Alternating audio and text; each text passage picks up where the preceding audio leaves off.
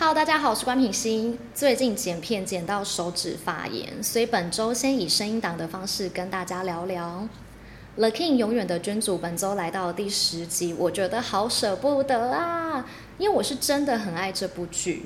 这部剧可以排上我人生的神剧排行。我人生的神剧排行目前有玄彬的《秘密花园》，李敏镐的《流星花园》，朱智勋的《宫野蛮王妃》。还有赵寅成的没关系是爱情啊！欢迎大家在底下跟我分享你的神剧排行。The King 由金编金银鼠打造的平行世界题材，加上暗藏许多历史巧思，每周随着剧情，我的大脑都不停地在转。我觉得或许剪辑有点跳，但是故事的安排、世界观的铺陈、光线的拍摄。剧组花了三百亿韩元打造的皇宫，这些都是真的耶，不是去借一个豪宅来拍哦。还有都是上上之选的演员，我实在是对于他的收视率不高感到非常的可惜。再者，为了能够完美的穿梭大韩帝国与大韩民国之间，演员必须挑战一人分饰两角。那我觉得这部剧最大的亮点是饰演曹颖的于兆焕。他打破以往沉稳的角色性格，在剧中扮演对梦想犹豫不决的社会服务员，还有冷酷的禁卫队队长。在搞笑跟冷酷之间的切换，不仅让许多观众注意到他，他的演技也是让我为之一亮，而且我还彻底被他圈粉。有时候，其实我觉得他已经是分一人分饰四角了，包含曹颖、曹寅谢。假扮曹颖的曹寅谢，假扮曹寅谢的曹颖，我觉得编剧要给他四人份的薪水了。余兆焕在入伍前成功饰演这样的角色，我觉得很期待之他之后的作品。在第八集以前，我觉得余兆焕的光芒已经快要抢过李敏镐了，但是最新两集李敏镐的演技大爆发，让我真的感受到滚王的魅力。我认识李敏镐已从《流星花园》到现在有十几年了，他的演技真的是一直在进步。或许很多人会被他的高颜值吸引，而忽略到他的演技。但这一部作为退伍后的作品，可能男生有当兵过的洗练吧。我觉得李敏镐把君王演示得非常好，很多小细节都可以看得出来，说话的语调啊，行为举止。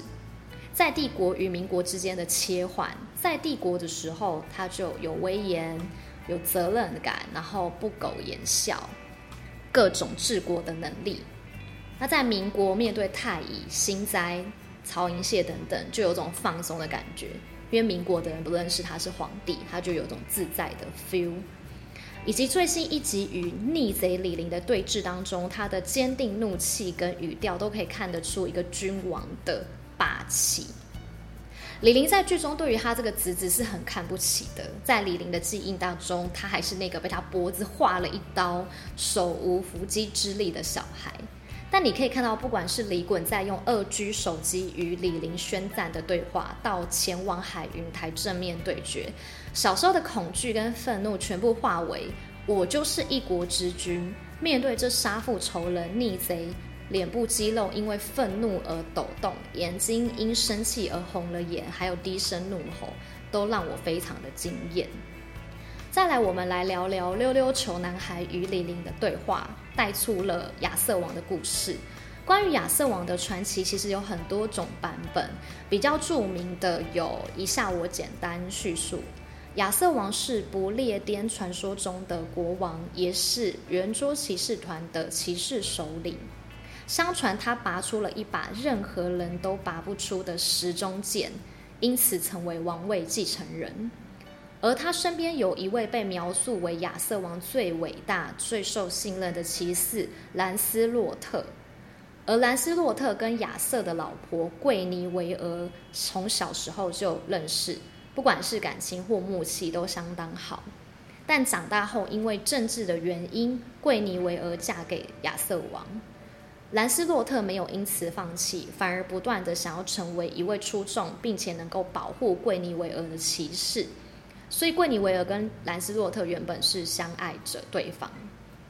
另外一位是亚瑟王传说中一位重要的人物莫德雷德，他是亚瑟王同母异父的姐姐莫哥斯的儿子，名义上为亚瑟王的外甥，但实际上却是亚瑟王与莫哥斯乱伦而生出的私生子。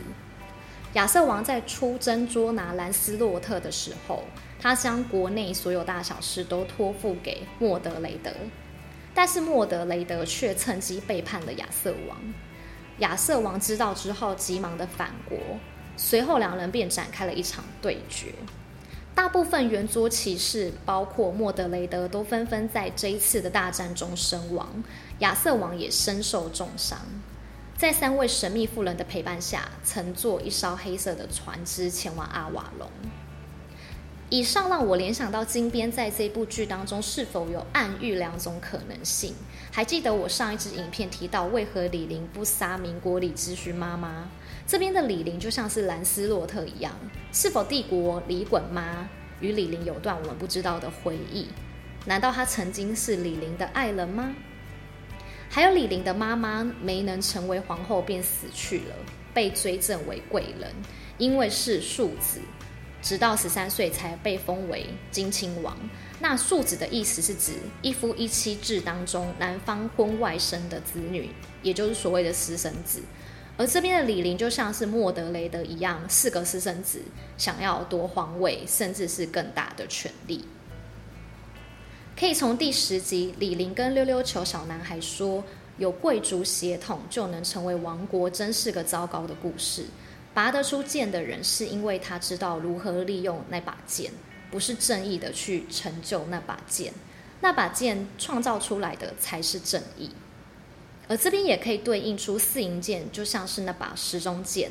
李林的观点不是只有王者李衮才能拥有那把剑，而是能得到那把剑，并且知道如何去使用的人，才是真正的王者。对比李衮在用二 G 手机跟李陵对话，念出四营剑上刻的文字：“用贤者或贤者用剑，铲除天地之恶，以玄妙道法匡正正义。”这边我觉得指的是天地之间的秩序不该混乱，也就是说，李陵开启了平行世界，又将两边的人调包，已经打乱了秩序。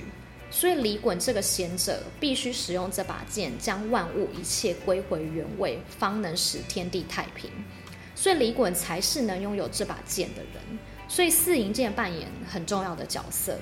我之前的影片推测，他或许有穿越时空的能力，或是关闭异次元大门，或是最终李陵会死于这把剑上，让我们值得期待后续的发展。最后，关于李衮跟太乙那深情的吻别，看的真的很心痛啊！真的就像是要上战场前与爱人的诀别。这边金高银跟李衮的哭戏真的演超好，不管是含着眼泪，或是让他在适当的时机落下。看到导演这边还特别就是 take 两人的脸部表情，觉得这边真的演超好。还有可以看到李衮身上穿的衣服，跟第一集李陵被讯问的时候画面带到的李衮是一样的。很多网友最诟病的是关于李衮跟太乙到底为何可以爱这么深。倘若第十集的李衮真的是穿越时空来的，那么可以合理推测，李衮在更久以前就见过太乙了。也就是在太乙小时候，李衮也是在剧中不停强调他等了太乙二十五年。还有太乙问李衮有没有初恋时，李衮总是避而不答。这边让我想到有一种时空旅人的感觉。李衮在时间裂缝当中发现了可以穿越过去、穿越未来等等方法，所以我觉得李衮是不停的在穿越时空。李衮的初恋或许就是小时候的太乙，他已在不停穿越当中和太乙一次一次的恋爱，所以才会不回答。因为这边我觉得李衮不回答也很怪，很有可能是个伏笔。那在穿越的这个过程，可能有时间的限制，所以李衮才会对太乙说：如果有天他突然消失了，不要担心，他只是走过停滞的时间罢了。这边我推测，先前的时间暂停会不会都是第三个李衮在穿越来穿越去啊？看到这边，我真的很佩服金边，这部剧真的写得很好。